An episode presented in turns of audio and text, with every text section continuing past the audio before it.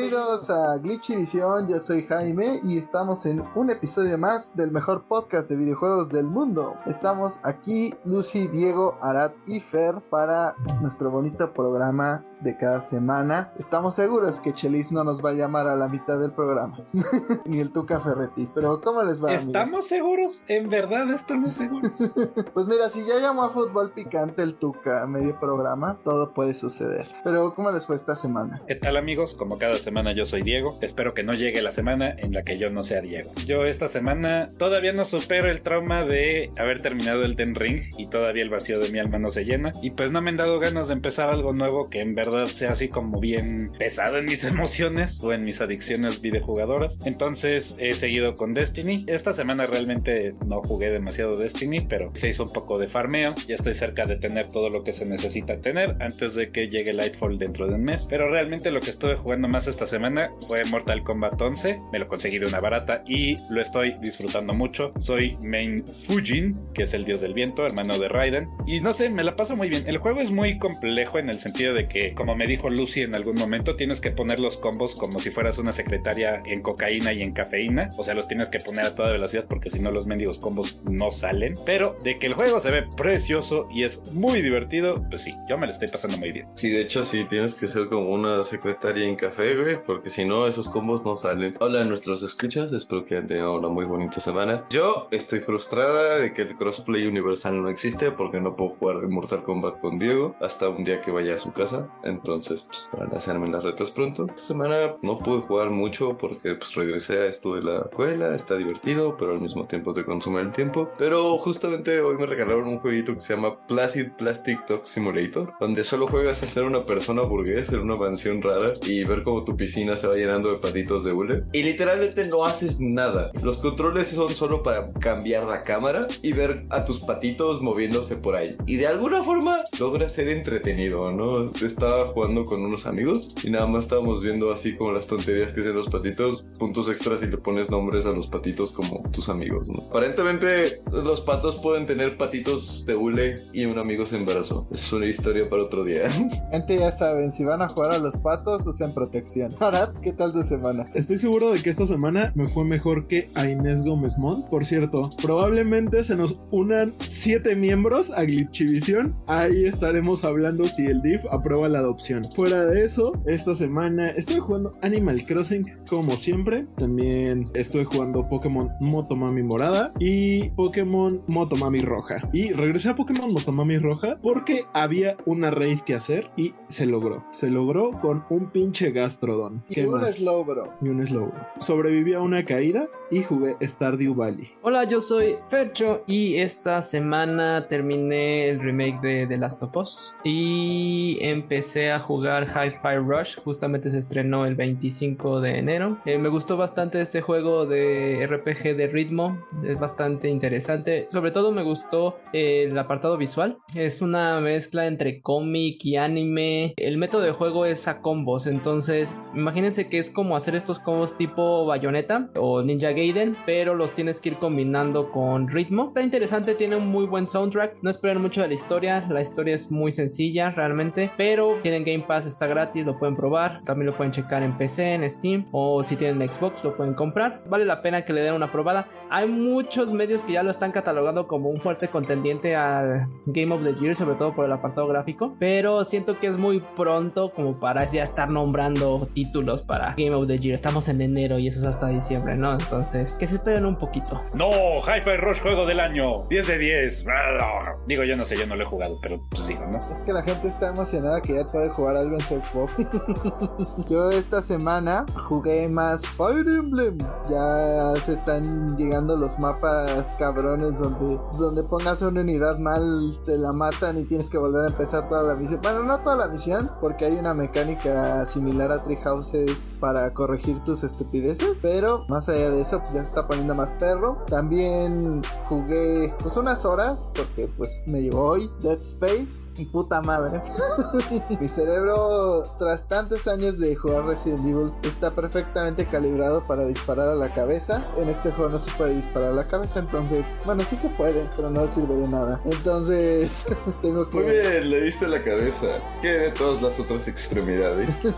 Exacto. Entonces, como de desacostúmbrate a todo lo que sabías de juegos de terror, ¿no? Entonces, hasta ahorita va chido, se ve espectacular. O sea, creo que de Galisto Protocol se ve similar, al menos en el apartado visual. Sí compiten esos dos juegos, pero lo que es ambientación, historia, enemigos, pues Dead Space todavía tiene como ese sentido de survival horror. Todavía me dan muchas balas, no sé si eso es bueno o que va a haber un punto en el que no me den nada, pero por ahorita está muy chido, sí lo recomiendo, aunque espérense porque la versión física está bien cara ahorita, no sé por qué, como que EA no le tuvo fe y no sacó tantas copias o no sé qué esté pasando. No te preocupes, tus reservas de municiones se van a mantener relativamente bien durante todo el juego, a menos de que dispares como animal. Eso no hace que el juego sea más sencillo, hijo de perra.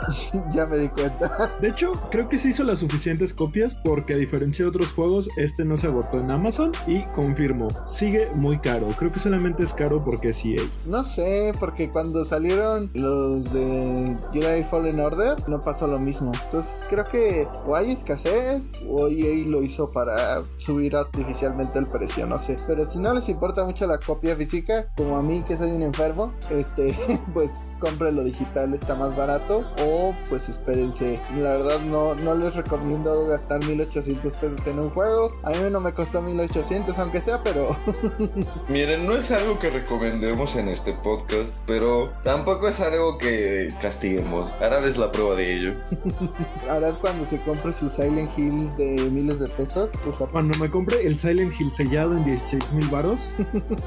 Cuando tenga 16 mil varos, claro. ¿No, ¿No recuerdan algo así como Arad comprando un jueguito de Pac-Man como en 1400? Solo porque tú estaban relanzando. Lo compré en 700 pesos, Lucy. Play Asia. Siempre usan Play Asia. O Amazon Japón. Pero es que quieren un puto amigo porque esos no. Compré el Pac-Man en 700 pesos en Mercado Libre y el de Nintendo Switch en Amazon. Yo no pude comprar el amigo de Sephiroth porque mi banco dijo Nel. Porque eres Vancomer. Sí, cámbiense de. Excepto que nos quieras patrocinar Vancomer. Te quiero. pues ya que estamos hablando de Dead Space, en la semana muchas casas reseñadoras o medios de videojuegos pues le dieron altas calificaciones. Al parecer al juego le está yendo bien. Tanto que a pesar de que hay gente que sí lo compra a 1800 pesos, muchos mencionan que es un bonito relanzamiento, pero al final de cuentas no añade tanto. Hay unos cuantos diálogos más, hay unas nuevas cosas, pero no añade tanto como se esperaría de un remake. Es un remake fiel, pero creo que las quejas no, va, no están tan fuertes porque a diferencia, por ejemplo, del super necesario remake de The Last of Us, no teníamos otra manera de jugar Dead Space hasta ahorita, ¿no? Entonces, al menos en plataformas actuales, en Play 4 no había manera, ahora en Play 5 está este remake, pero nada más. Entonces, creo que es una buena opción y pues yo se los recomiendo hasta ahora de lo que llevo. Pero, ¿qué opinan ustedes? ¿Cómo vieron estas reseñas? ¿Les interesa jugar Dead Space eventualmente? También es un juego que tiene el hype, pero al mismo tiempo tiene ese misticismo de que mucha gente no lo ha jugado. Mucha gente no lo jugó originalmente y solo lo recuerda pues, como un juego que acabó siendo muy bueno, pero que no lo experimentaron, ¿no? Entonces siento que es un- una buena entrada a la franquicia y si quieren ir por cualquier camino, de aquí pueden hacer el remake del 2 y de ahí volver a pensar el 3 y fingir que el 3 nunca pasó, porque no hablamos del 3 en este podcast. Yo estoy muy contento con el regreso de Dead Space, definitivamente lo voy a querer jugar. Uno de mis reviewers de confianza, el buen Skill Up, en su reseña dijo, yo cuando jugué de Calisto Protocol, el cual no me gustó, me preguntaba si en verdad Dead Space siempre fue así de malo, simplemente nos acordábamos de que era mejor de lo que fue, así que regresó, jugó el primer Dead Space y dijo, no, este juego es lo máximo, no lo recordamos mal, este juego es genial y envejecido súper bien. Parece ser que el remake realizado por EA Motive se super rifó, eh, respetó el original, le metió sus propias cosas para hacerlo más interesante. Hay más puzzles, pero no de manera de que se ahogue uno. Yo la verdad no puedo esperar para jugarlo. Digo, voy a tener que esperar un buen rato porque no tengo PlayStation 5 ni nada que se le asemeje. Entonces me dolerá. Pero tan pronto tenga algo con que jugarlo, lo jugaré. Tienes una algo cosa que se asemeja, es un PlayStation del 2013. Tú quieres que esa cosa se eleve como helicóptero, ¿verdad? Hermosa interpretación, Jaime, que no se repite. Por otro lado, vi bastantes comentarios positivos alrededor de este lanzamiento. Yo no tuve la oportunidad de jugar Dead Space en su momento y siento que eso le pasó a muchas personas. También vi bastantes videos en YouTube mencionando que rescata todo lo bueno del original y le agrega como estos elementos de survival horror actual y se había como esta preocupación de qué tan bien iba a salir y al parecer le está yendo bien. Y al final de cuentas forma parte del género y podría seguir trayendo como más público, ¿no? Que por algo están diciendo que esto es como la segunda era dorada del survival horror en el gaming. Pues ojalá todos los relanzamientos que están planeados para este año salgan igual de bien, por el bien de Resident Evil y Silent Hill, más por el de Silent Hill porque Resident Evil se puede tropezar de vez en cuando. Tienen un colchoncito de años que lo vienen haciendo bien, entonces ojalá todo continúe positivamente. Empezamos un poquito tropezándonos con The Callisto Protocol Digo, a mí se me gusta, igual hay gente que sí le gustó, pero entiendo a la gente que esperaba otra cosa. También no esperábamos que fueran a sacar una skin de Fortnite de Dead Space con el buen Isaac, pero ya está disponible. Como todo lo que es mame de 5 minutos, ya está en Fortnite. Entonces, si ya se aburrieron de jugar como el Doom Slayer, pues es otra opción. O como Ariana Grande. Chistoso es que Isaac ya había salido en un juego de Tony Hawk, entonces podía ser el patineto Isaac.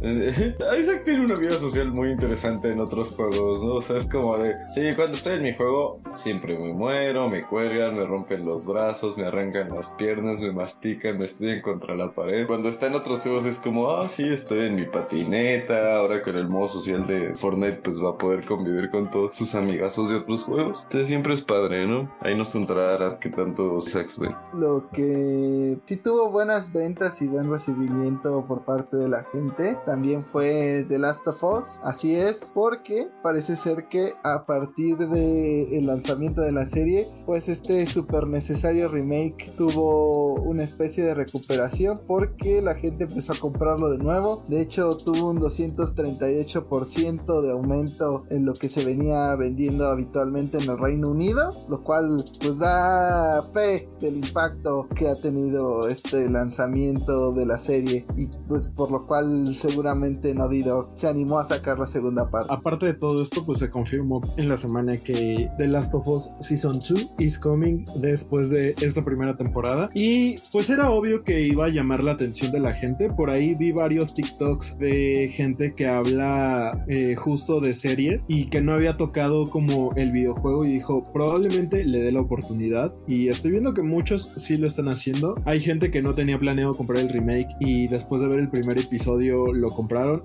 Fer, incluso que yo ya lo tengo, no lo he jugado, dije, qué ganas de volver a jugar The Last of Us otras tres veces. Qué ganísimas de volver a jugar. Eso es como un efecto muy común en este tipo de productos. Recuerdo que básicamente el anime de Cyberpunk que salió en Netflix fue uno de los factores para que reviviera ese videojuego. Entonces, pues creo que este es como uno de los impactos positivos de estos productos. Y sí, literal me volví una estadística. Pero tiene sentido porque el juego, el remake, tiene bastante de dónde sacarle provecho. Siento que hemos hablado mucho de que innecesario o necesario, pero yo no jugué el remaster. Yo no estuve en ese medio, jugué el original y de ahí me salté al remake y sí noté la diferencia. Entonces, sí puedo decir que tiene un valor agregado porque sí cambia ciertas mecánicas pero lo que más me emociona es que hay gente accediendo al juego, como dice Arad, debido al, al, resultado de la serie, ¿no? Y la serie van dos capítulos para cuando se estrene este episodio ya van a haber sido tres. Ha creado un efecto mediático que ha hecho que gente que no está tan familiarizada con los juegos o con el juego mínimo de Last of Us ya se están acercando a ellos, están conociendo la historia y esto da de qué hablar acerca de lo que hemos discutido en otros episodios, ¿no? Acerca del impacto que pueden tener ciertas narraciones de los juegos y cómo pueden cambiar la perspectiva que tiene mucha gente que ni siquiera está en el mundo de los videojuegos, ¿no? Y que, que consideran que nada más es apretar botones o es violencia o que no tienen un trasfondo narrativo, ¿no? Dado que aparentemente buena serie equivale a ventas a lo animal, Jaime, creo que es hora de que te patrocines una serie de Crash, una serie animada, porque tu mascotita definitivamente lo requiere. Más allá de ello, yo lo que puedo decirles es que todas estas personas que no han jugado los juegos y que están viendo la serie, no puedo esperar a que lleguen al último episodio, porque todos los que jugamos el juego sabemos qué va a pasar, no voy a spoilear qué es, pero yo quiero ver las reacciones de la gente en línea que nunca jugó el juego y que está viendo la serie y que van a llegar a ese momento. Lo espero con muchas ansias. Yo sí les voy a dar un spoiler. Sara revive, no es cierto. Pero un dato curioso que nadie pidió es que en algún momento sí hubo un intento de hacer una serie animada de Crash. Así que por algo no la hicieron. De hecho, si la buscan en YouTube hay algunos cortos. Creo que sí hubo dos episodios, Sara. O sea, creo que sí hasta salió esa abominación. La recuerdo. O sea, no pasó ni del piloto. Así de Ajá. mal estaba. Exacto. O sea, como la caricatura de Donkey Kong horrible, toda Era de Fox Kids o de Jetix, ¿no? Ajá, entonces seguramente así hubiera terminado. Entonces qué bueno que la dejamos que no sucedió. Creo que Crash, no sé, que la haga DreamWorks. así como la película de Mario de Illumination. Hay juegos que no deberían ser adaptados, punto. Como Silent Hill, tienes razón. A final de cuentas triunfó el mal. Los tres que tenemos PlayStation 5 jugamos el maldito remake, entonces no podemos hablar nunca más de objetividad en esta mesa. Ni de que no somos presas fáciles del capitalismo. Pero ya todos sabíamos que tú eras una presa fácil del capitalismo. Ah, eso sí, yo fui el primero que lo compró. Y aquí nunca hemos sido imparciales. También. Pero de lo que queríamos ser un poco imparciales, pero al final de cuentas nos acabó gustando, fue el Xbox Direct. Yo la verdad no esperaba que estuviera bueno y parece ser que pues ha sido su mejor evento en años. Bueno, no en años, pero en un buen rato. Y la verdad es que pues me hicieron caso. Empezaron a enseñar juegos directamente, no se fueron con tantas entrevistas tan largas, o al menos lo que yo alcancé a ver del Xbox Direct no estuvo tan extenso. Y sobre todo creo que la clave fue el lanzamiento de Hi-Fi Rush porque tienes una plataforma como Game Pass a la cual ya miles de personas están inscritas, te pagan constantemente, pues dales lanzamientos exclusivos como este, entonces creo que es algo que hacía Nintendo con su Switch Online y no tenía como igual, pues Xbox puede hacer esto, o sea, de la nada sacar un juego, sale hoy, disponible solo en Game Pass, bájenlo. Y muchas personas lo van a probar porque ya están pagando Game Pass de por sí y no tienen que jugar en su Xbox, entonces creo que fue la jugada maestra de Xbox, Redfall se ve también muy bueno, ya para mayo 2, también me gustó lo que enseñaron de Forza, pero una buena presentación, directito a lo que iban, no sé si ustedes la pudieron ver, qué fue lo que más les gustó, a mí pues creo que eso fue lo que destacaría Fer. Pues como dices, Redfall y Hi-Fi Rush fueron los que más me llamaron la atención. Sobre todo la sorpresa de Hi-Fi, ¿no? Que ni siquiera sabíamos de la existencia de este juego y que lo más sorprendente es quiénes son los creadores, ¿no? Ves que han hecho juegos de terror como The Evil Within, ¿no? Dino Crisis o inclusive han estado trabajando en proyectos como los de Resident Evil y ves por el otro lado la estética de Hi-Fi Rush y dices, no, ellos no hicieron este juego. Entonces sí sorprende bastante cómo pueden ser tan dinámicos en sus trabajos y sí les recomiendo el juego, denle una checada si lo tienen en Game Pass, vale la pena. No es un juego bastante largo, no es un juego complicado, pero sí te entretiene buen rato, sobre todo con los ritmos. Si les gustan los juegos de ritmo, no hay duda, denle una checada, denle una oportunidad, pero si no están tan familiarizados con este tipo de juegos, el juego no es complicado, no te presenta como que una dificultad para adentrarte a los juegos ritmo. Creo que lo único negativo de este directo de Xbox es que no dieron fecha de Forza. Entonces todavía deben de estar ahí duditativos con el lanzamiento, quién sabe, pero pues pinta bien este año para Xbox. Digo, usualmente decimos eso siempre, ¿no? pinta bien y acaba siendo una mamada. Esperemos que este año sea diferente, ¿no? Que este año pues ya empezaron bien con Hi-Fi Rush. Digo, es un juego cortito, tampoco les va a salvar el año, pero empezaron con una buena nota. Lo que yo esperaba ver era más de un poco de lo que vamos a hablar ahorita que es el rumor de que tendríamos un nuevo Gears of War. La verdad es que las fuentes, pues en general, han sido bastante fidedignas, confirmadas. O sea, es un rumor de esos que uno se le antoja creer que sí va a suceder. Pero, ¿qué esperarías de un nuevo Gears of War? Yo la verdad, en el 5 no conecté.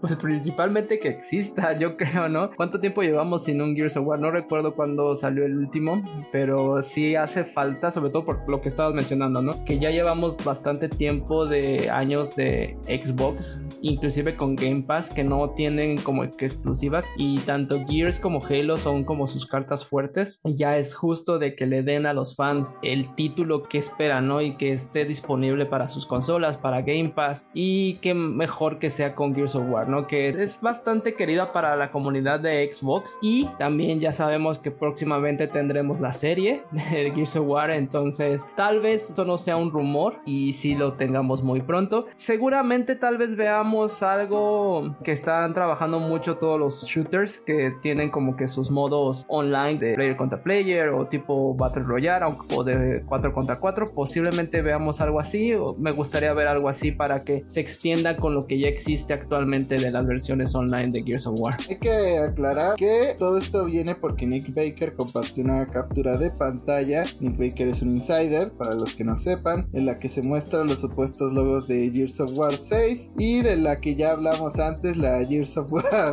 Collection Ultimate, la cual pues pensaba que iba a salir en este directo Xbox como sorpresa, pero no pasó. Y pues al parecer este recopilatorio incluiría los principales clásicos de la saga, o sea, no esperen un Gears of War Tactics. Si van a hacer un Years, me gustaría que ya dejaran morir a Marcus, porque ya suficiente que es el único que carga la franquicia. Le hagan un desarrollo de personaje real a la nueva generación, porque realmente no crecieron mucho en el 5, o al menos en mi opinión. Pero pues eso se puede arreglar en una segunda entrega donde parezcan, de que regresen todos los modos de juego que ya conocemos y amamos, no, no solo el multiplayer. De admitir, o sea, yo no era tan fan en su tiempo, siempre fui más de Call of Duty, y hoy en día vuelto a ver pues Gear con más nostalgia que las partidas de Call of Duty que jugaba antes. No sé, eso de, de jugar entre las paredes con la Nasher y, y hacer 1v1 con tus amigos está divertido. Y pues es algo que siempre pues, se va a prestar a, ¿no? Gears es un juego que tiende a atraer gente por sus gráficos, por su gameplay, por su apartado competitivo, por horda, por este, ¿cómo se llama el otro modo? Bestia, creo, donde eras los monstruos. Entonces tiene mucho potencial, solo pues siento que ya necesitan avanzar la historia más allá de Marcus salva el día otra vez. Pues es que casi nadie empatizó con la nueva protagonista, entonces como de, pues tuvimos que sacar a Marcus de un closet para que funcione, ¿no? Y a final de cuentas, creo que no tienes tantos recuerdos de Call of Duty porque pues no es tan memorable su PvP, su multiplayer, cada año es igual. y, Tiene un punto. Y no hay lucha de motosierras, entonces ya. Sí, y usualmente no tienen un personaje con el que conectas, a diferencia de los de Gears, ¿no? Lamentablemente no han podido encontrar quién podrá sustituir a Marcus o poderle dar continuidad. Lo único que sí no me gustaría ver del nuevo Gears es que dejen de lado la historia y se enfoquen más en online. Eso sí siento que arruinaría la franquicia. Le hace que no hagan- palabras traigan de regreso a Cole Train. si traen de regreso a Cole, la serie se va a ir para arriba. Marquen mis palabras. Lo que Fer dice es que eviten hacer un Halo. no hagan otro Halo Infinite, por favor. Pero hablando de Shadow Drops que tuvimos también en estas fechas, pues GoldenEye se anunció dos días antes que el día de su lanzamiento y el 27 de enero salió. Entonces ya, ya está disponible GoldenEye. En Xbox se anunció que habría modo de pantalla completa, un, poquito mejor la resolución porque está en 4K, pero tiene el detallito de que no funciona en multiplayer, entonces se pierde el bonito multiplayer de GoldenEye. Y en Nintendo Switch, pues todas estas features no existen, salvo que ya está en HD. También se pierde algo que Xbox sí reacondicionó los controles para que funcionen en un control de Xbox Series X. y en Nintendo Switch, pues ahí te tienes que imaginar cómo se adapta el control de 64 o cómo lo mapearon para que se adapte más o menos al Pro Controller o a tus Joy-Cons. Es que se les olvida que la gente dejó de tener tres brazos después de 1999. Entonces, pues no es lo mismo agarrar un control del 64. Y de hecho, eh, de las primeras reseñas que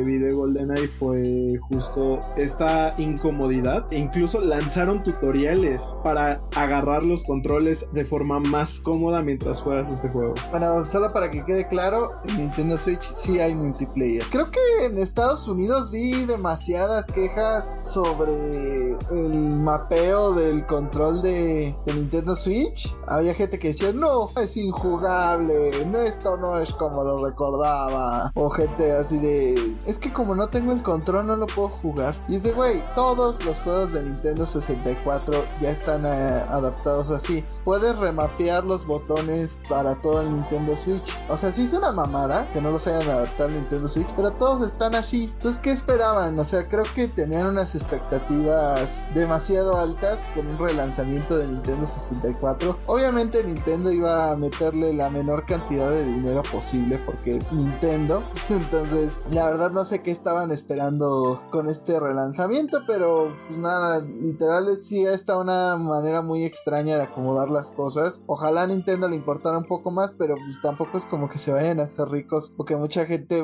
vaya ahorita a suscribirse solo para jugar GoldenEye, pero ¿ustedes qué opinan? ¿Se les hace injugable GoldenEye en el estado que está y pues tienen buenas memorias del juego? No creo que sea injugable, pero sí considero que es un poco incómodo. Y eso que el original salió para el control del Nintendo 64. Es una pena que Nintendo no se digne como meterle un poco de más varo. Yo sí tengo muy buenos recuerdos de GoldenEye 64 al punto en el que hubo un buen rato en el que lo consideré el mejor shooter en primera persona de toda la historia. Lo pensé mejor y dije no. Definitivamente fue un juego que marcó época. El multijugador fue muy divertido, la campaña en general fue muy divertida. O sea, el juego es muy bueno y a lo mejor no ha envejecido con gracia y Nintendo no le ayuda, pero no deja de ser un buen juego que marcó época. O sea, yo creo que para el momento sí era el mejor shooter que teníamos en el Nintendo 64. Para esa época yo creo que sí era el mejor. A lo mejor tal vez Perfect Dark, que es del mismo estudio, entonces pues, compiten con ellos mismos, pero no sé otro ejemplo. Mira, estoy acostumbrado a que mis juegos me den artritis y a que Nintendo crea que tengo tres brazos. Hemos jugado Star Fox de 64 online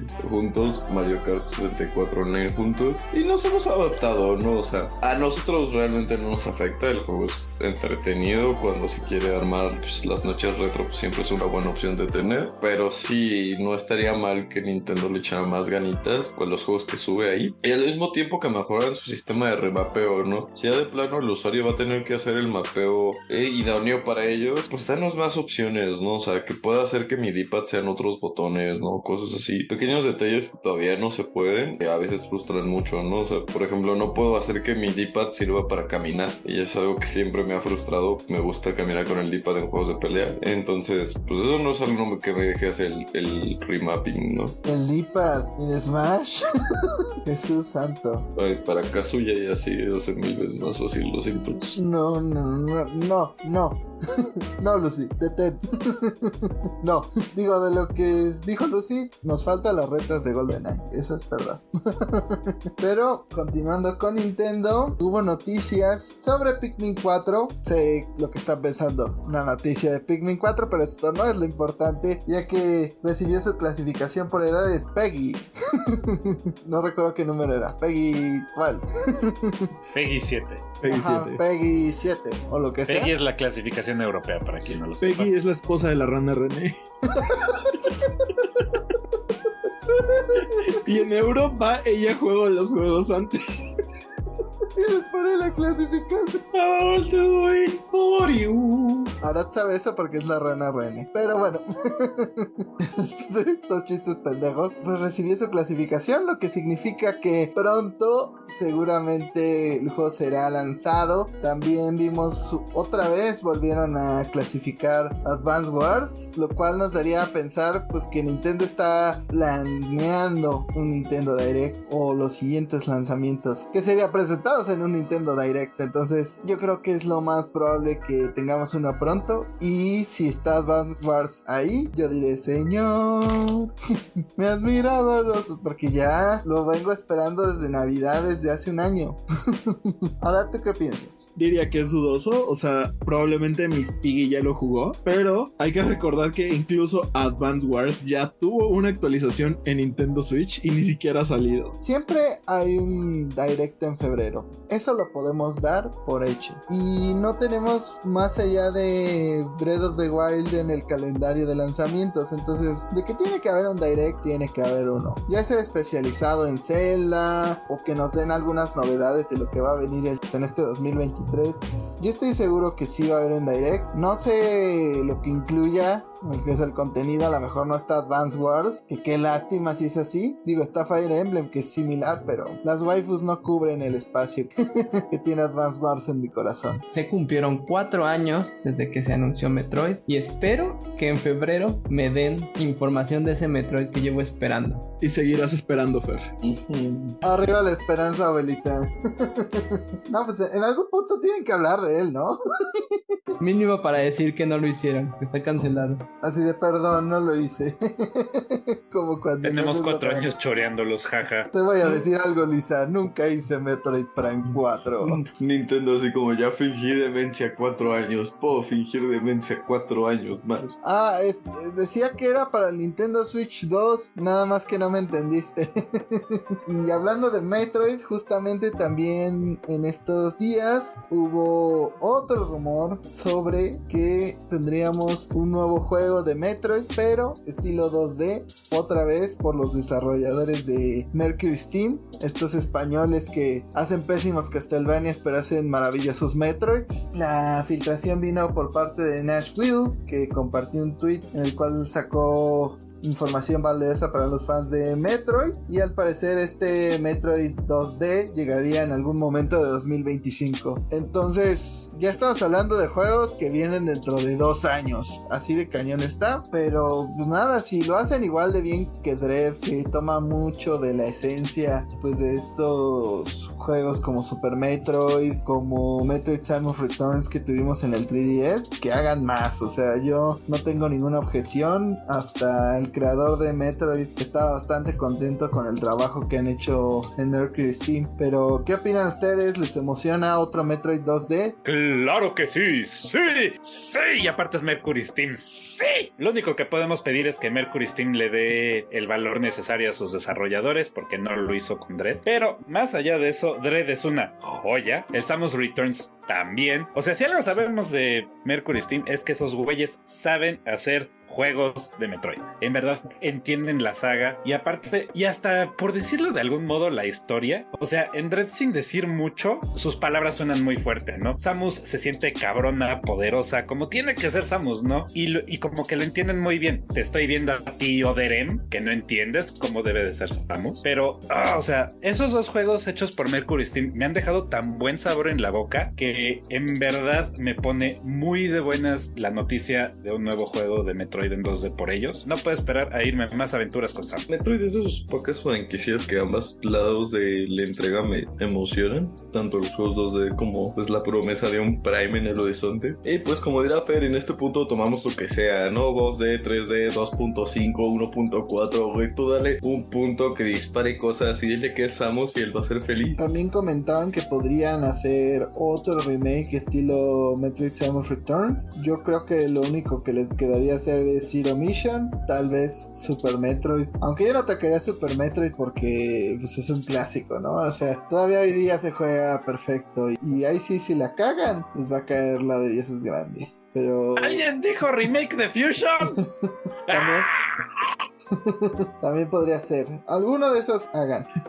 Fusion, Zero Mission, cualquier remake de esos juegos se apreciarían, sobre todo porque están atrapados en el Game Boy Advance. Y Nintendo, por alguna enferma y maldita razón, no nos ha dado Game Boy Advance en el Nintendo Switch Online. Mientras más oportunidades haya para que la gente pueda probar estas experiencias, pues la verdad vale la pena. A mí el remake de Metroid Samus Returns me gustó mucho. Hasta ese momento era de los que más había disfrutado luego de, de Super Metroid. O sea, porque como que en su versión de Game Boy normal estaba muy cabrón de pasar. que el mapa era en blanco y negro, todo era muy confuso. Esto es, una gran oportunidad para que lo pudiéramos probar. Mucha emoción por Metroid. Ojalá pues lo culminen primero lanzando Metroid Prime. Esperemos, pongamos la veladora y luego con un bonito Metroid 2D. Pero los que no pusieron su veladora fueron los desarrolladores de Forspoken porque el juego ya salió la verdad es que ha tenido críticas bastante mixtas. Están dentro de los que dicen que es un buen juego, de unos 8, 7 hasta los que le ponen 3, 4.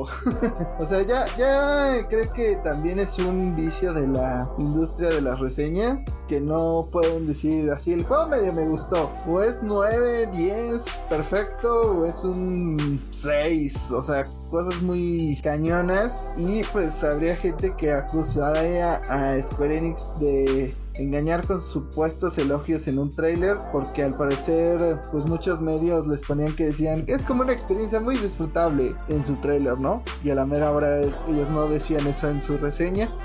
pues ahí sí cuidado Square Enix porque pues andar citando mal a la gente pues te pueden hasta demandar. Pero ¿qué opinan ustedes de esta polémica de Forspoken? Yo de lo que he podido ver del juego porque la verdad no lo he comprado. Se ve bien en el campo, se ve bien en, en las acciones el problema son los NPCs que parecen muertos y algunas personas les saca como de onda la historia. Pero ustedes, ¿de qué lado están? Yo estoy en un punto medio, supongo, porque he visto videos del combate y el combate sí se sigue viendo espectacular. Viajar por el mundo se ve rápido y fluido, pero no sé, o sea, me decepciona mucho y me rompe un poquito el corazón porque si han estado siguiendo este podcast por un rato, cada vez que se había mencionado este juego en este periodo para su salida yo decía que estaba bien emocionado, que me gustaba mucho el concepto y cada vez más como que menos porque cada vez más empezaban a salir datos que me hacían decir algo no cuadra y lo poco pulido que está porque está optimizado con las nalgas claramente requieres una computadora de super ultra mega nivel para poderlo correr bien y aparte de encima de todo pesa un montón. Hay muchas cosas por ahí que, que, me hacen dudar de la calidad del juego, incluido el hecho de que muchos de los reviews dicen que el juego no es cohesivo como debería de ser y que pues a mucha gente la historia no le parece. Yo probablemente lo acabe comprando cuando tenga algo en donde jugarlo, porque necesito forjarme de mi propia opinión, pero francamente yo lo, lo que más espero es que cuando lo juegue no me decepcione como está decepcionando muchísima gente. Yo igual creo que eventualmente lo acabaré comprando pero cuando baje un poco el precio, porque si quiero saber qué fue de este Project Athia, de lo que estaba planeado para Final Fantasy XV que nunca pasó. pues usualmente cuando hacen estos proyectos con el Luminous Engine, pues es planeando otro Final Fantasy, pero no sé cuál sea el plan en este caso, porque con Final Fantasy XV lanzaron un juego medianón antes para como probar las capacidades del engine, todo lo que se puede hacer y salió Final Fantasy XV, pero aquí ya está el 16, sale este año, entonces iban a usar un real, entonces no entiendo cuál sería como el proyecto general de Square Enix al cual quieran llegar con Forspoken. Por de lo que dijiste, pues me imagino que puede haber sido como el proyecto base que desarrollaron hasta cierto punto. Como muy bien, ya probamos esto, ya podemos empezar a desarrollar el Final Fantasy y esto lo mandaron a parte, como cuando hicieron Devil May Cry a partir de un Resident Evil.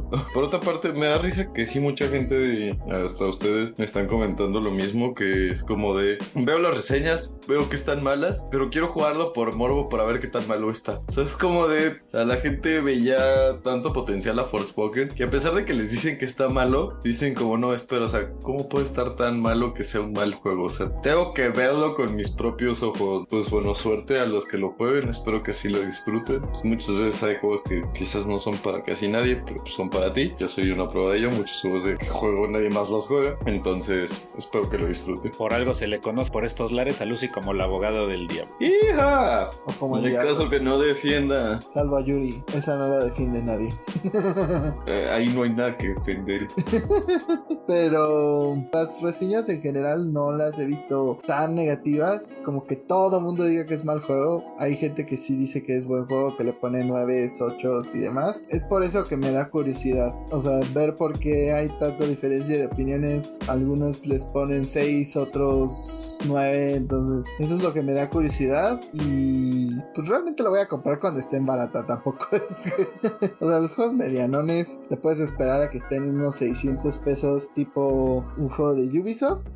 Cualquier juego de Ubisoft, espérense un mes y están 600 pesos, se los aseguro. Para más pruebas, Mario Plus Rabbids 2 ya cuesta 600 pesos. Pero un juego que también está generando opiniones distintas, polémicas, hay gente que espera más, hay gente que está muy hypeada, hay gente que literal odia el material base o que odia a la persona que lo generó. Howard's Legacy, juego basado en el universo de Harry Potter, pero unos 100 años antes, el cual ha dejado opiniones divididas, como ya dije.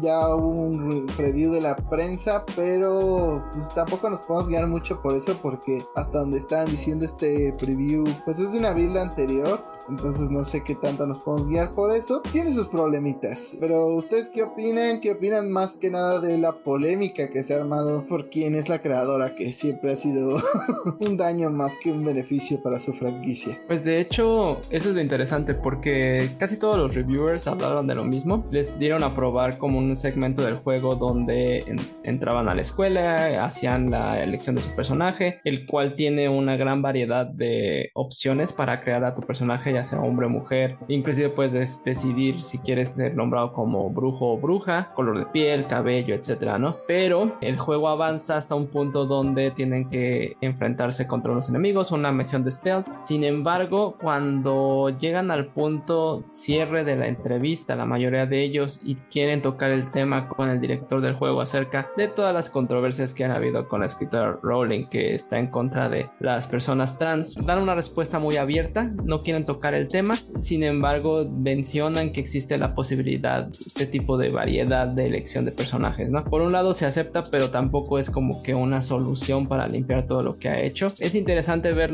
lo que dicen todos estos reviewers acerca de, bueno, si eres Potterhead, si realmente te llama la atención del juego, porque seamos honestos, no había habido un juego de Harry Potter que le hiciera justicia. Los últimos que tuvimos fueron en PlayStation 3 y tiene mucho tiempo que salieron de esos, usualmente no eran muy buenos. Este juego se ve que podría darle a los fans esa experiencia de estar en la escuela, de vivir esas aventuras en el mundo mágico, pero si sienten que comprarlo es darle dinero a Rowling para sus causas transfobas, no lo hagan. O sea, si realmente si no se sienten a gusto, no lo hagan, pero si de todas maneras quieren jugar el juego y no les afecta mucho eso, bueno, ahí está la oportunidad. Pues mira, como una persona trans es complicado, yo no voy a juzgar a la gente que compra el juego, o sea, los fans no son J.K. Rowling, los developers no son J.K. Rowling, la comunidad no es J.K. Rowling. Y entiendo el fanatismo que hay, ¿no? La gente está hambrienta de una IP de magos, ¿no? Donde realmente puedas expresar tu magia y ver un sistema mágico no tan sólido, ¿no? Donde realmente puedes echar a volar tu imaginación. Pues no hemos tenido algo así que funcione desde Harry Potter y hasta que haya una nueva IP que se atreva.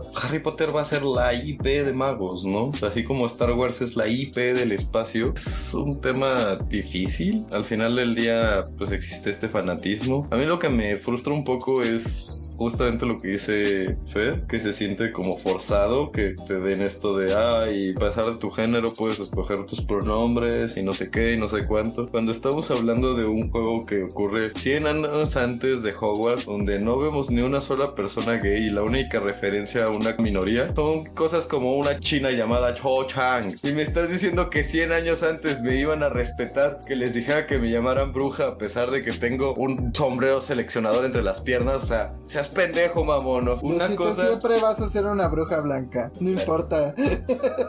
no importa el juego. Y por eso amo a mis compañeros a pesar de que me exasperan. Sí, no, de tu puesto de bruja blanca no te baja ni Dios. Al igual que mis compañeros, ay, pues es que es un tema muy complicado. Muchísima gente es bien fan. Y yo lo voy a decir de una vez y lo voy a decir fuerte y claro que chingue su madre J.K. Rowling y todos los comentarios que ha hecho. Da asco, está podrida y que se vaya al cuerpo. Habiendo dicho eso, porque sí chingue su madre, pues muchos de nosotros crecimos leyendo los malditos libros, ¿no? Y muchos al final del día somos fans del universo. Y ahí entra un punto muy complicado de en dónde debemos separar la obra de su creador, que a muchos de nosotros nos cuesta muchísimo trabajo, yo incluido, o sea, les podría poner el ejemplo de que me cae muy mal Kanye West, por decirles algo, y no puedo disfrutar de su música. A lo mejor y me pueden traer una canción de Kanye West que es objetivamente muy buena, pero el cuate me cae tan mal que nunca lo podría admitir. Y la cosa con nuestra querida industria de los videojuegos es que está podrida en muchos sentidos. No tienes derecho de quejarte de J.K. Rowling ir a defender a Riot Games, por ejemplo, que también sus casos de abuso sexual salieron a la luz y nunca se responsabilizaron. O sea, pagaron una,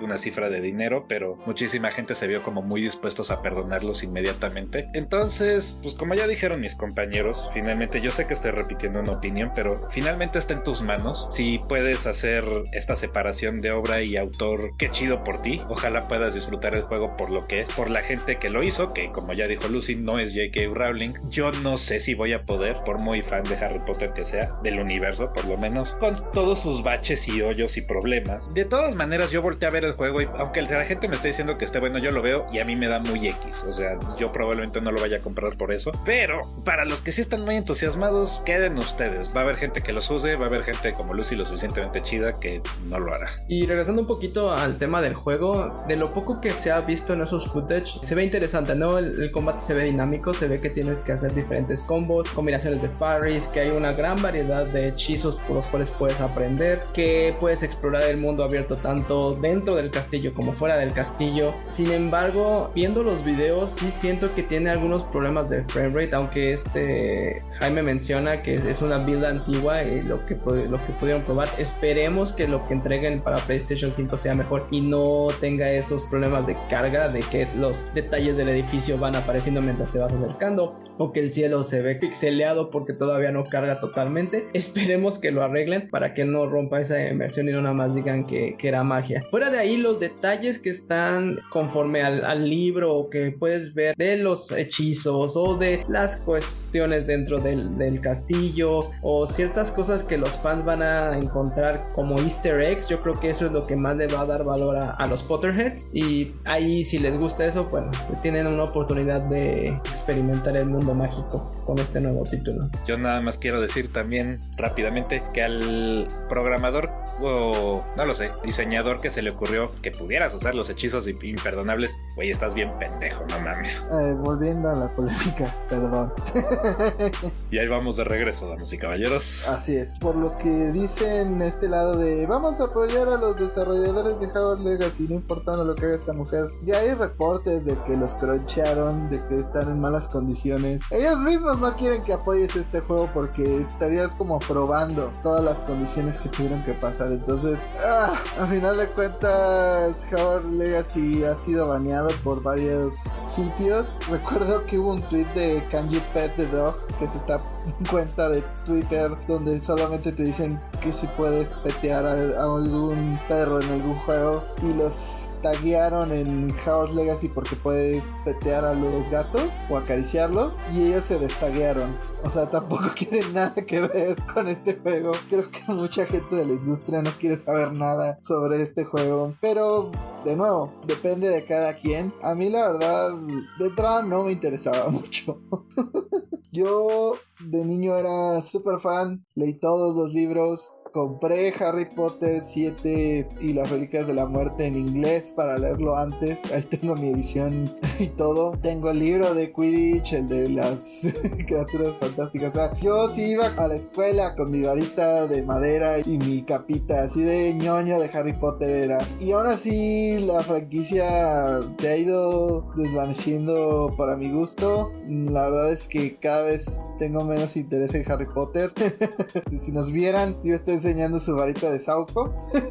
Entonces creo que, como dice Diego, pues fue parte de muchas infancias. Pero entre las películas, digo, la primera de Animales Fantásticos me gustó. Más allá de ya saliéndome un chingo del tema. Las otras dos no tanto. Entonces, como que cada vez vamos perdiendo más interés. Y cuando dijeron un juego en el mundo de Howard, dije, ah, podría funcionar. Pero no sé, algo, hay algo que me ha hecho perder interés con todos estos años. No sé si se acabó la nostalgia, no sé si la controversia, no sé si que no haya habido buenas representaciones en los últimos años. Algo ha pasado y yo creo que a muchas personas les ocurre lo mismo. Entonces, si ya están teniendo las dudas, si ya no les emociona tanto, pues pueden dejarlo pasar. O sea, como estos 20 juegos van a pasar y no pasa nada. No se ve malo en general. Yo no creo que Warner vaya a permitir que salga bugueado de nuevo. o sea, hicieron la publicación de Cyberpunk 2077. A ellos les tocó lidiar con el proceso de regresar todas esas copias. Así que yo no creo que quieran experimentar lo mismo de nuevo, ¿no? Sobre todo con una franquicia del tamaño de Harry Potter. Sobre todo con todo lo que les está pasando con sus estudios en el lado del cine, ¿no? Entonces creo que Warner le urge un éxito. No creo que vayan a dejar que el juego salga mal. Y sobre todo PlayStation 5 porque se ha reportado que mucho contenido exclusivo va a ser para Sony y PlayStation. O sea, este juego toda la promoción es de, de PlayStation. Entonces, sobre todo para Play 5 dudo que salga mal. Pero habrá que ver. Falta poco para que salga. Tampoco es que esté contando los días. a los que sí les hace mucha ilusión, ojalá se divierta con él. La verdad no se ve malo, pero pues de este lado, al menos desde mi parte, pues igual, 600 pesos, 400 tal vez. y ya lo pensaré, quién sabe. O sea, te quiero ver cuando la gente sí juegue. Cuando estén haciendo ahora que habrá como locos. Quiero verlo en movimiento, más allá de una build previa. Y entonces ya, ahora danos tu bonita opinión de Howard's Legacy. A nivel técnico, el juego no me encantó. De por sí no soy como el más grande fan de Harry Potter. La franquicia no me llama para nada. También está como esta polémica de si apoyar un producto de J.K. Rowling por los comentarios de odio que ha hecho y las distintas instituciones que abiertamente son y que J.K. Rowling apoya con su dinero. Ahí sí hay un debate que hay que tomar porque mucha gente que es fan de esta franquicia como que está creando unas maromas mentales para no sentirse tan mal con ellos mismos. Creo que si eres fan y lo quieres comprar está bien, pero pues también siempre y cuando tengas como esa idea de que le estás dando dinero a alguien que dona a instituciones abiertamente transfóbicas, allá ustedes. Y también esta parte de que probablemente te vendan cosas como el Quidditch aparte, no es algo por lo que yo pagaría. Ah, eso no lo mencionamos. Se encontró en el código que al parecer también planeaban incluir el Quidditch dentro del juego base y a la mera hora pues ya no.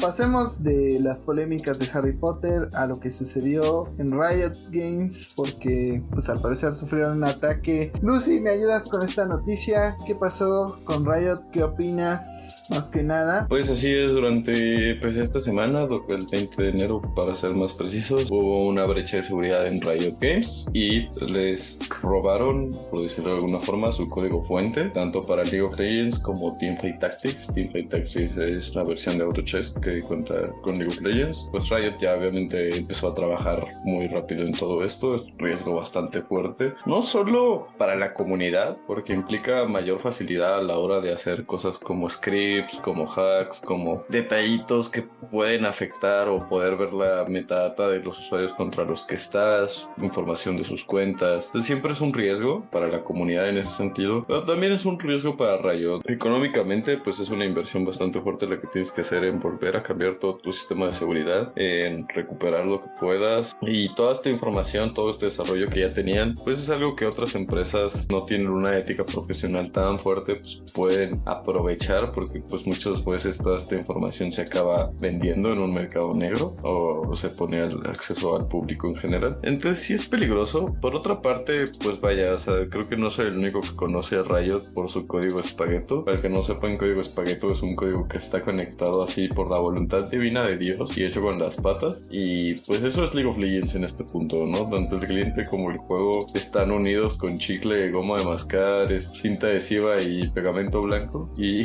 no sé qué tan viable es que otras empresas puedan comprar esta información. Pero ustedes qué opinan? ¿Esto es un riesgo? ¿Esto muestra que Riot pues sí se ha descuidado todavía con la parte de League of Legends? Ya habíamos dicho que Riot había descuidado bastante del aspecto de la grieta. Díganme sus opiniones. Pues más allá de que quien le pueda comprar la información es que abre una ventana y oportunidad para que empiece a haber más trampas, ¿no? En los juegos. Que empiecen a en- encontrar más cheats o que empiecen a, a meter modificaciones, dado que tienen el ADN del juego. Y eso podría alterar la de por sí ya mala experiencia que algunos jugadores tienen en League of Legends. Y como dices, ya habíamos hablado de lo que pasó con el trailer de League of Legends, que estuvo chafísimo.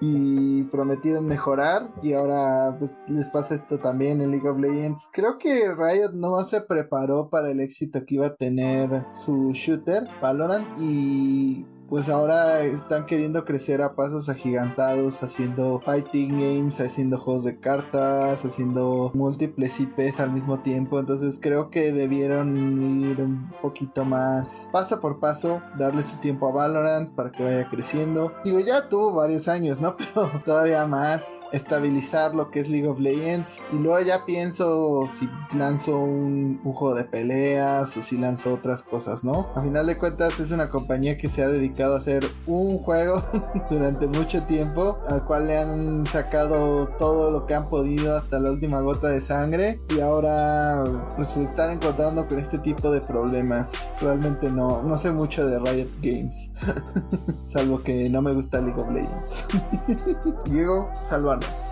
Yo fui una de las personas que dijo que Riot estaba descuidando mucho su aspecto de League of Legends, sobre todo desde la salida de Valorant, y me parece que el ataque sí es un poquito muestra de eso. Creo que si le hubieran echado ganas a League of Legends, creo que hubieran en algún momento actualizado su anti-cheat y sus métodos de seguridad. Que digo, por supuesto, tienen servidores enormes a los cuales entran millones de personas a diario. Entonces, no puedes tener como tanta seguridad sin banear a un güey que está utilizando un programa benigno, ¿no? Que a lo mejor y está utilizando un programa externo para grabar sus partidas y poderlas ver después y mejorar. Ah, pues te baneo porque técnicamente es un programa externo. A lo mejor es algo que acaba pasando, que los cheats empiezan a crecer, como dijo Lucy, precisamente porque lo que se volaron fue el código fuente. La verdad es que aprecio que League of Legends haya agarrado y nos están básicamente pidiendo rescate por nuestro código fuente, nos quieren cobrar y no vamos a aceptar. Se pueden ir a chingar a su Mauser, nosotros no les vamos a dar ni un céntimo y les vamos a caer con todas las de la ley. Pues ojalá lo acaben solucionando, que se enfoquen un poquito más en League of Legends. Yo sé que quieren crecer y demás, pero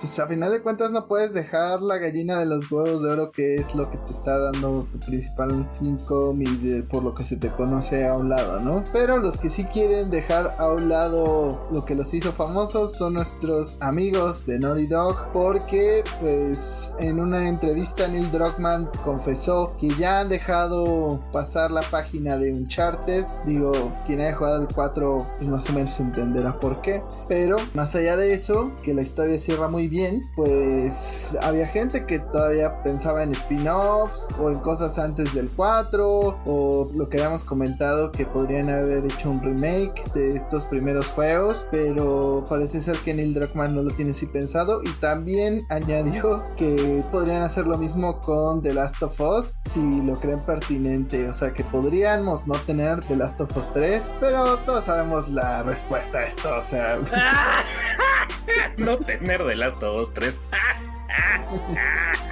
como dijo Diego, da la cochina cantidad de dinero que están metiendo con la serie, simplemente la gente que compra el juego no va a pasar. No he jugado Uncharted, pero sí tengo entendido que el 4 cierra bien la historia de Nathan Drake. Entonces, pues sí, entiendo por un lado que deban terminar con ciertas sagas y ciertas franquicias, porque si no, luego pues empiezan a divagar con muchas historias y tenemos Resident Evil 6. También, sinceramente, yo no creo que acaben con The Last of Us en este momento. Una por la parte económica y por la parte narrativa. Todos aquellos que jugamos The Last of Us 2 sabemos cómo termina. Podría ser aquí un pequeño spoiler, así que gente que está escuchando esto, aquí hay un spoiler de The Last of Us 2. Spoilers, spoilers. Así que si alguien de este podcast no ha jugado The Last of Us 2, quítese los audífonos. Todos sabemos que al final de The Last of Us 2, pues Abby y esta Ellie tienen una pelea y toman caminos separados. Ellie tiene que buscar pues a su familia y Abby tiene que buscar a los Fireflies. Este que ibas a decir, Ellie tiene que buscar sus dedos.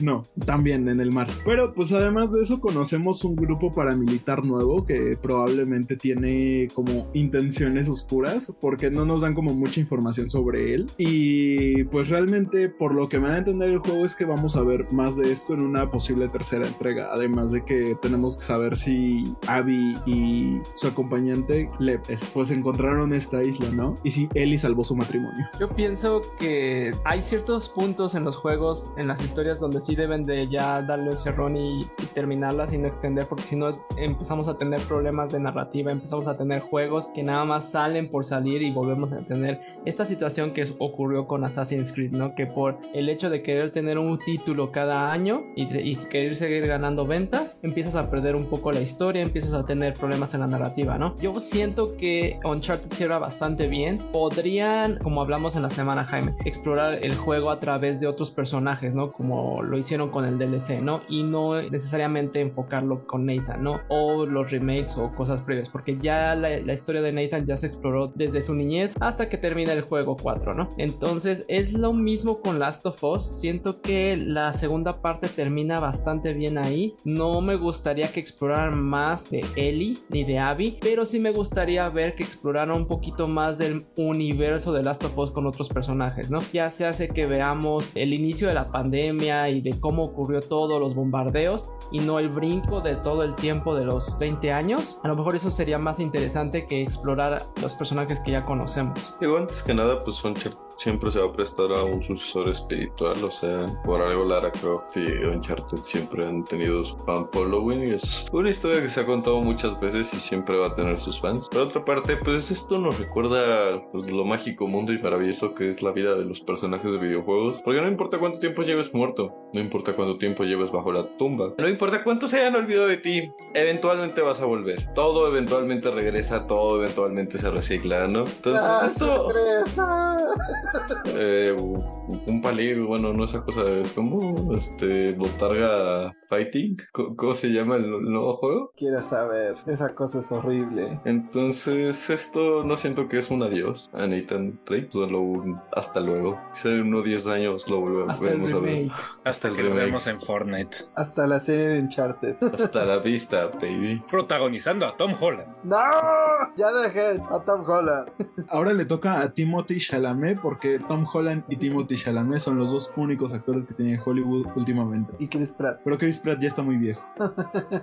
Yo creo que con Lost Legacy se probó justamente eso, que otros personajes que no son Nathan Drake pueden tener estas aventuras y para los remakes no es necesario que trabaje Naughty Dog en ellos. Pueden meter a Ben Studios, que era lo que se estaba rumorando, que gente de ese estudio los ayudó. Digo, ya sé que la mayoría valió verga por lo que pasó con este juego de los zombies raro, Days Gone. La mayoría ahí hizo un exceso de Sony, pero el resto podría trabajar en estos remakes que sí son necesarios de Uncharted, porque si han jugado Uncharted 1, saben que no, no se ha preservado muy bien. Hay caras raras, hay como tres armas en todo el juego, hay cosas extrañas. Entonces creo que sí le haría falta una manita de gato y sería bastante aceptado si llegara el momento de volver a visitar esta saga. Pero por ahora Neil Druckmann dijo que no. Y mientras impera el dinero, seguramente tendremos mucho de Last of Us. Uncharted ya tiene pues sus años. El primer juego salió eh, en 2007 y para PlayStation 3. Entonces es necesario un lavado de cara. Ya van 16 años. Para todos aquellos que sienten nostalgia, que les gusta justamente esta época de los 2000 y otras más, pues les tengo malas noticias. El mercado de la nostalgia se ha vuelto muy caro, se ha vuelto para coleccionistas, se ha vuelto para gente que puede pagarlo. Para un ejemplo, ha surgido en las últimas semanas, sobre todo en los Estados Unidos, que hay una tienda muy famosa que a México ya ha llegado su leyenda gracias a TikTok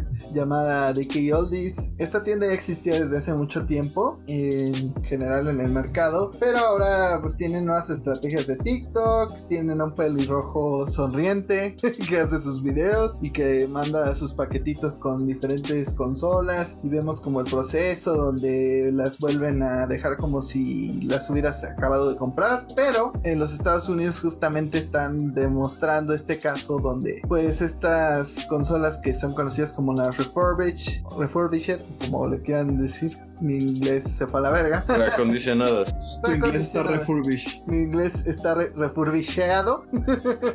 Reacondicionadas, como bien acota Lucy. Pues a final de cuentas son consolas que pues se ponen, les dan esta limpiadita y todo. Varios han estado haciendo órdenes a, a Dicky y Oldies y se dan cuenta pues que no es el caso. No las limpian bien por el interior. Realmente pues les dan ahí sí como una shineadita por afuera. Y en algunos casos ni funcionan. No solo eso, sino que han comparado los precios con eBay y con otro tipo de tiendas que no te hacen esta promesa de mejorarlo, pero aquí no lo están haciendo de todas formas. Entonces, y hay cosas tan grotescas como que te cobran juegos de Game Boy que están a 8 dólares a 60, como estaba viendo uno de sus paquetes donde vendían un Nintendo 64 en oferta a 269 dólares. Que ni siquiera tiene los controles originales. Eso cuesta más, 10 dólares más. Entonces, como que el mercado retro ya se está llenando de estas cosas. En el caso específico de Arad, que lo ha sufrido bastante, hay copias de Silent Hill a 16 mil pesos y ya lo hablamos. Entonces, es una cosa que se ha explotado y que vivimos hoy día. Pero, ¿qué ustedes? ¿Han sufrido con esto del mercado retro? Arad, tú eres el que más lo ha sufrido.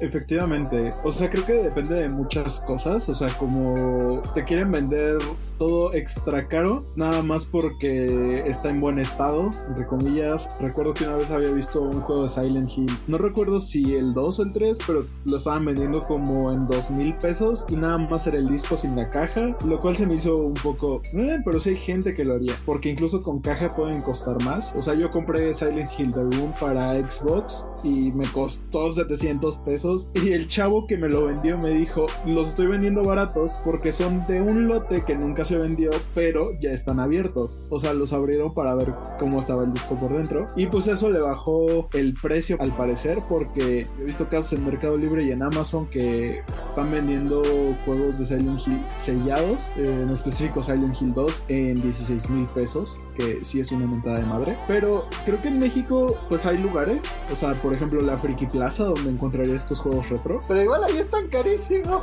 No, o sea, sí, es a lo que me refiero. Pero no creo que sea un mercado tan grande como en Estados Unidos. Porque, bueno, en Estados Unidos yo he visitado tiendas. Hay una que visito cada que voy a San José, California. Los precios no son tan estúpidos, pero sí tienen como esta diferencia de, ah, bueno, pues mira, este Animal Crossing New Leaf en caja te cuesta 40 dólares. Pero este cartucho de Animal Crossing New Leaf sin caja te cuesta 15 dólares. Digo, así fue como compré el Ocarina of Time. Me costó como 15 dólares sin caja. Pero había otras ediciones con caja y era como de, güey, ¿cómo con la pinche caja cuesta tres veces más? Un poquito andando a lo que dijo Arad. O sea, sí en la Friki Plaza te cobran caro, pero también depende mucho de a quién le preguntes, ¿no? Yo me acuerdo que, digo, esto ya tiene rato, esto fue antes de la pandemia. Una de las últimas veces que fui, me topé con un Virtual Boy y se me ocurrió preguntar que cuánto me lo dejaban y 1500 pesos. Estamos de acuerdo que para un artículo de coleccionista, si lo quieren ver así, porque pues nadie se va a comprar un Virtual Boy para jugar Virtual Boy porque esa cosa te marea y demás cosas. Pero pues finalmente es un artículo de coleccionista que estaba a 1500 pesos, no es muy caro. Ahora, el mercado de juegos retro, como dicen por ahí, lo retro está de moda. Y eso quiere decir que mucha gente va a tratar de aprovecharse. A mí también me ha pasado, en algún momento me trataron de cobrar cerca de 3 mil pesos por una copia de Killer 7 y a los pocos meses la sacaron de Steam, más bien la sacaron en Steam y me la conseguí de barata por 200 pesos. Entonces sí fue como de,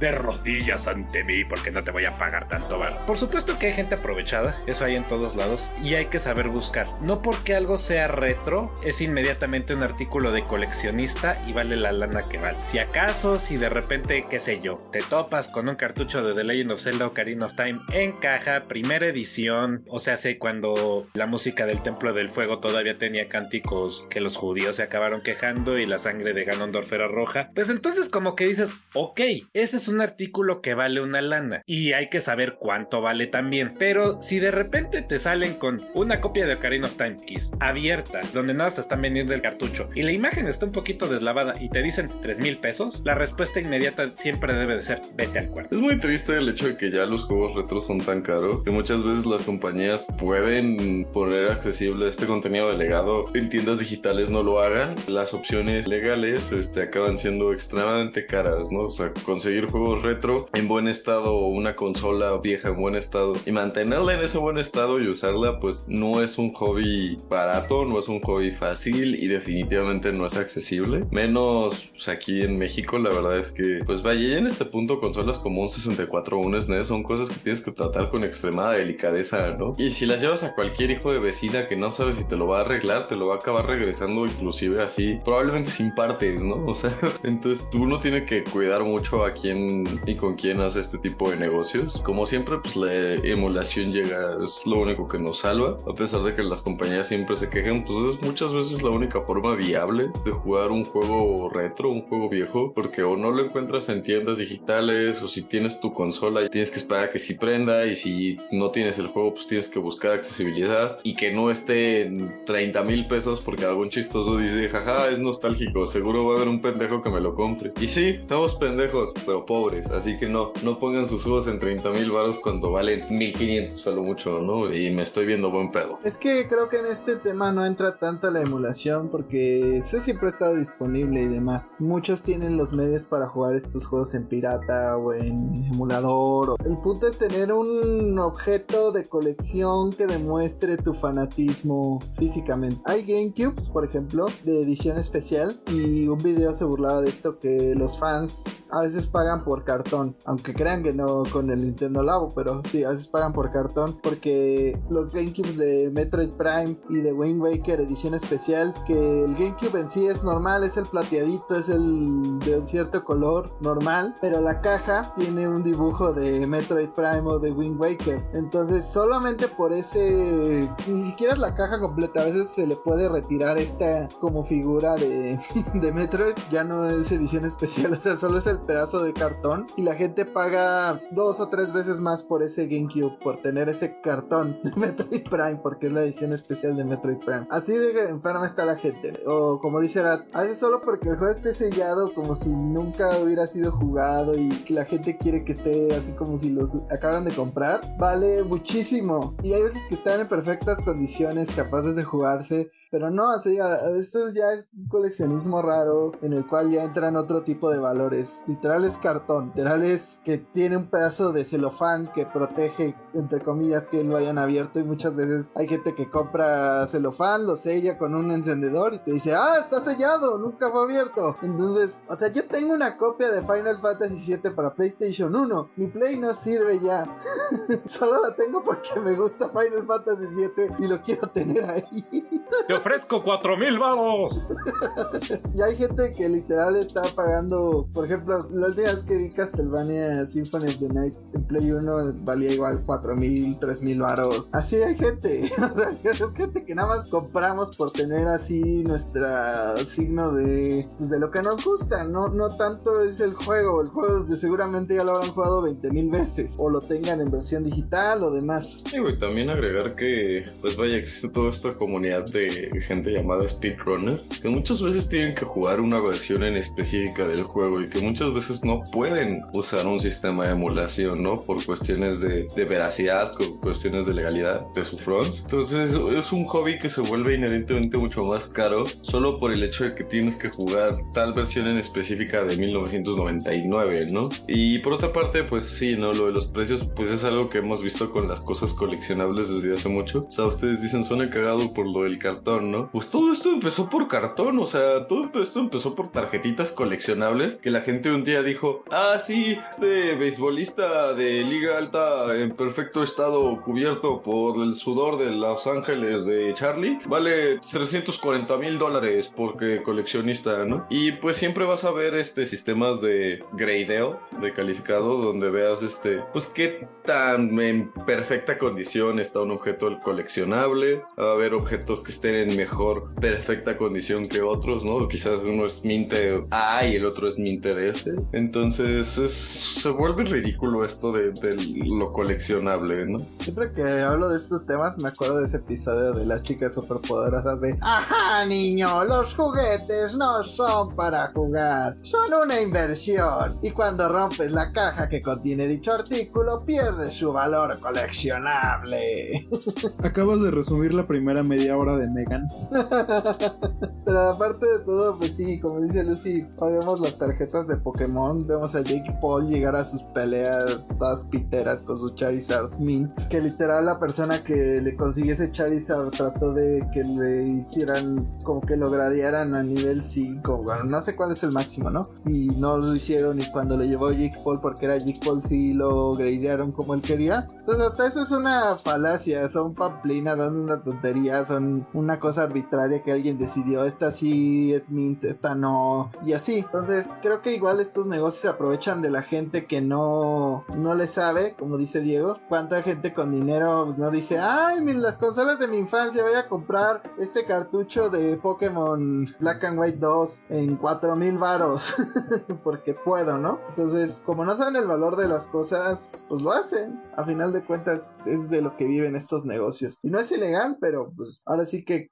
valoren las cosas que tienen. Si tienen algo de sus posibilidades, cómprelo. Yo no les recomendaría pagar a sobreprecio, ni aunque quieran mucho algo, porque pues a final de cuentas, pues no vale la pena, yo diría. Ahora sí que quieran ser reyes. pero vamos a una noticia más porque pues, ya hablamos de Uncharted y pues su hermanita Lara Croft parece ser que tendría una adaptación más a la pantalla chica en una serie, pero ahora cuéntanos cuáles son los detalles de esta adaptación que podría llegar. Recientemente se habló de que esta pues mítica franquicia para Amazon Prime estaría a cargo de Phoebe Waller, quien es la persona encargada de la escritura y la producción de Fleabag, una serie también de Amazon Prime y no solo eso, una de las más famosas que además es de comedia. Bueno, más bien esto ya se confirmó y hay como opinión al respecto, ya que todos sabemos que Fleabag es un concepto más de comedia. No se ha previsto quién va a interpretar a Lara Croft, sin embargo, pues también en esta producción se encontrará Ryan Andola, Andolina, Amanda Greenwald y Dimitri M. Johnson. Hay que mencionar que pues aparte Amazon Prime tiene la licencia de God of War y de Fallout para producir series, entonces no sé si será tan buena idea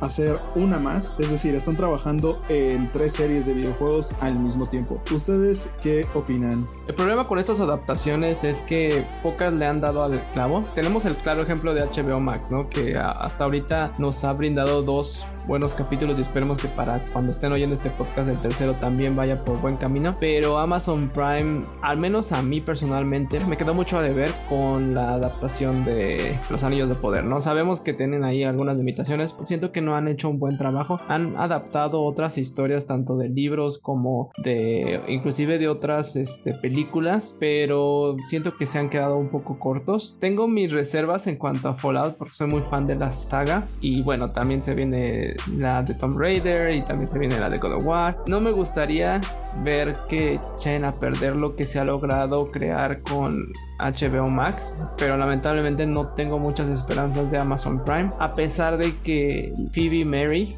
que es, la que va a estar encargada de este proyecto, se ve que tiene bastante experiencia y ha podido hacer diferentes tipos de historias en cuanto a comedia y drama, aunque, como mencionó ahora, no me gustaría que la serie de Tomb Raider se vaya como que hacia ese lado, ¿no? Ya se exploró un poquito ese tipo de comedia con algunas escenas de la última película, la de Alicia Vikander, pero no me agradó ese tipo de comedia que se manejaba durante esa película. A mí sí me gustó la película de Alicia Vikander, pues lamentablemente cortaron el proyecto, ¿no? Entonces pues ya quedará como una bonita anécdota. Las de Angelina Jolie las recuerdo con cariño porque eran de los 2000 y era un niño cuando las vi. Entonces la verdad no era una persona muy crítica. Seguramente si las viera hoy día no me gustarían. Como que son muchas oportunidades mm, desaprovechadas para que hacer una buena adaptación de esta saga que de por sí se presta a ella, ¿no? Es una que tiene posibilidades de grandes historias.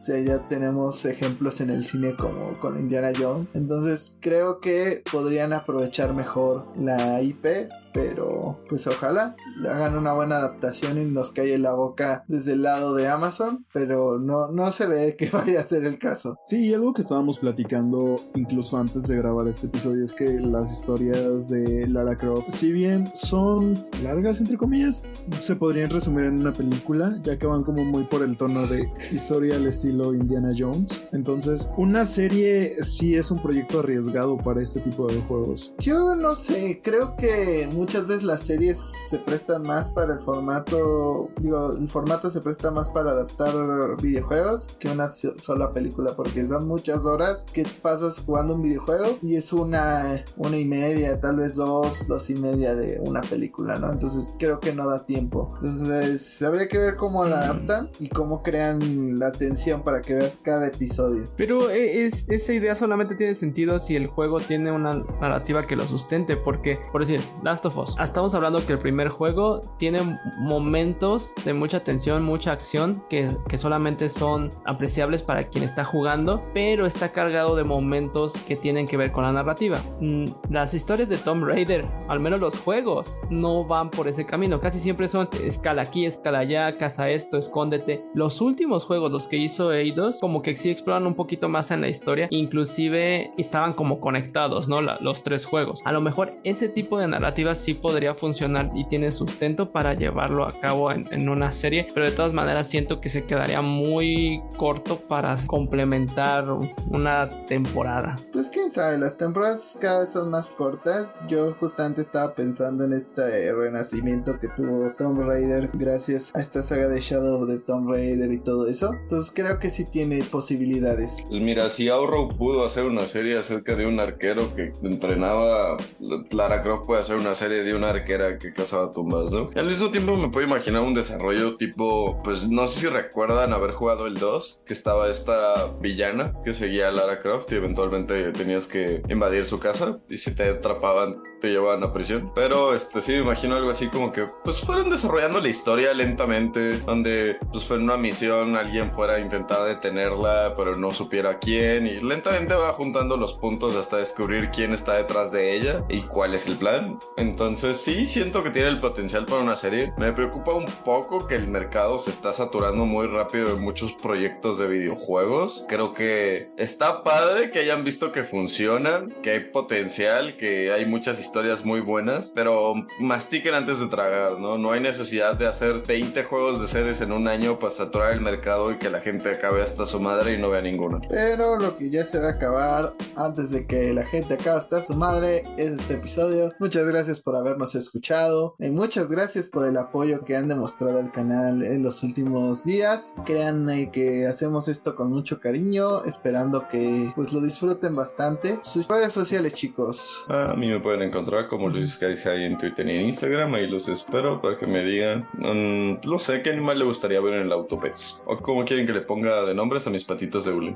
A mí me pueden encontrar tanto en Twitter como en Instagram como el árabe García. A mí díganme cuál es su personaje favorito de Mortal Kombat. A mí me encuentran en todas las redes sociales como MyLifeAzarat. Por todas las redes sociales me refiero a Instagram, Twitter y TikTok. Ahí díganme si los hijos de Inés Gómez Montt terminarán convertidos en villagers de Animal Crossing. Yo soy el guion bajo Fercho MX en Twitter e Instagram. Y a mí díganme qué esperan de Gears of War 6. ¿Qué les gustaría ver? A mí me pueden encontrar como Jaime Higuera en Facebook, como arroba bajo en Twitter, como Jaime Higuera 100 en Instagram. Pues ahí coméntenos qué les gustaría ver en el canal. Estamos implementando shorts. Ya tenemos uno de nuestra nueva sección Glitchy Esports, que tratamos de hacerla regular. Tenemos los bonitos resúmenes y de otros temas como reseñas. Vamos a, estar tratando de innovar en varias cosas y pues ahí estén al pendiente en YouTube, en Instagram, en Facebook, principalmente en Spotify también. Entonces ahí están al pendiente de todas nuestras bonitas redes sociales. En casi todas estamos como arroba glitchyvision y nos vemos en el siguiente episodio. Hasta la próxima.